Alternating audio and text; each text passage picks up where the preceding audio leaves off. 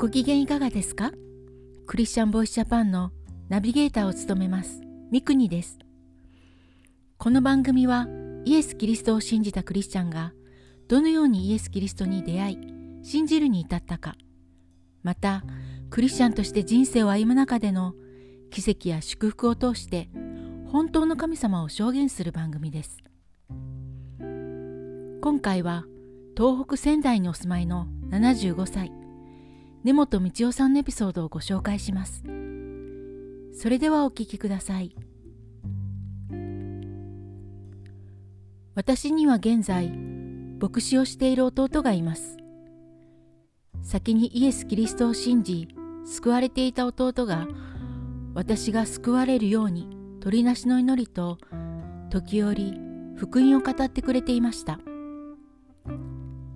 しかし嫁ぎ先の家系が仏教で権力のあるお姑さんに「キリストを信じたいです」と告白することは離縁される恐れがありとても口にすることはできませんでした。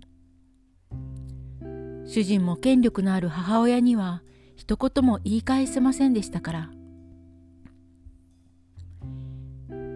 しかし10年の月日を経て神様の時は満ちていたのでしょう。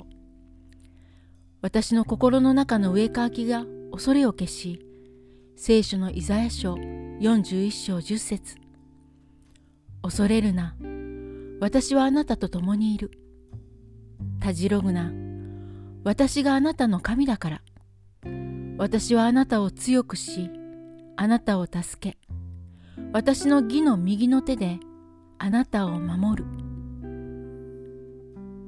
この言葉で勇気を持ってお姑さんにキリストを信じたことを告白しました。すると私の予想をはるかに超える反応が返ってきました。お姑さんは激怒し私の両親とお寺からお坊さんを呼び仏壇の前で私は大説教されました。家計の顔に泥を塗る嫁が出るとは情けないと数々の暴言を言われました。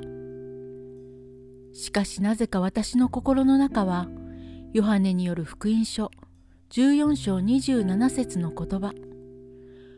私はあなた方に平安を残します。私の平安を与えます。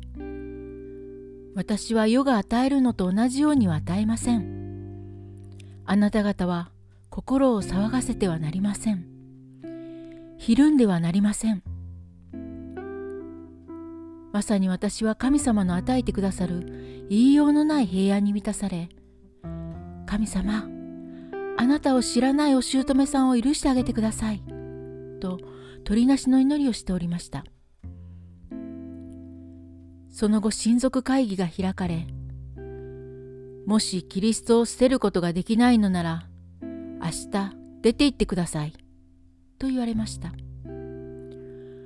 私は主よ、あなたの名のゆえ、このように言われました。明日からの人生をあなたにお委ねしますので、よろしくお願いします。と祈りました。この時も神様への信頼で、心の揺らぎは全くありませんでした。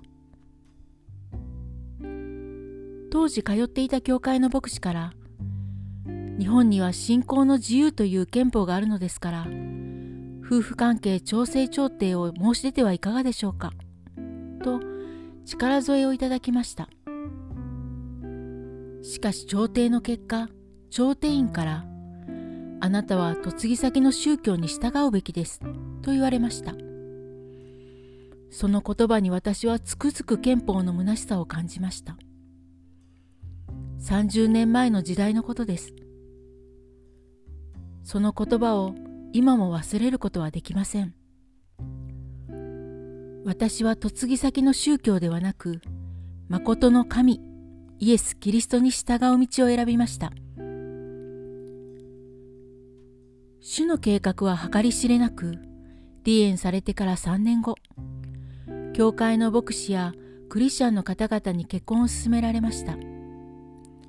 その結婚も神様の御心に従いますと3ヶ月ほどお祈りしお返事しました。そして再婚し幸せなクリスチャンホームが与えられました。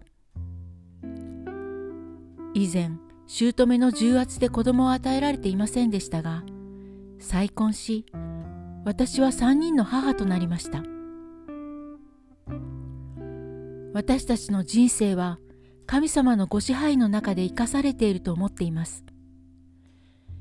神様の祝福に心から感謝せずにはいられません。いかがだったでしょうか？次回もお楽しみに。聞いてくださるすべての人の上にイエス・キリストの祝福がありますように。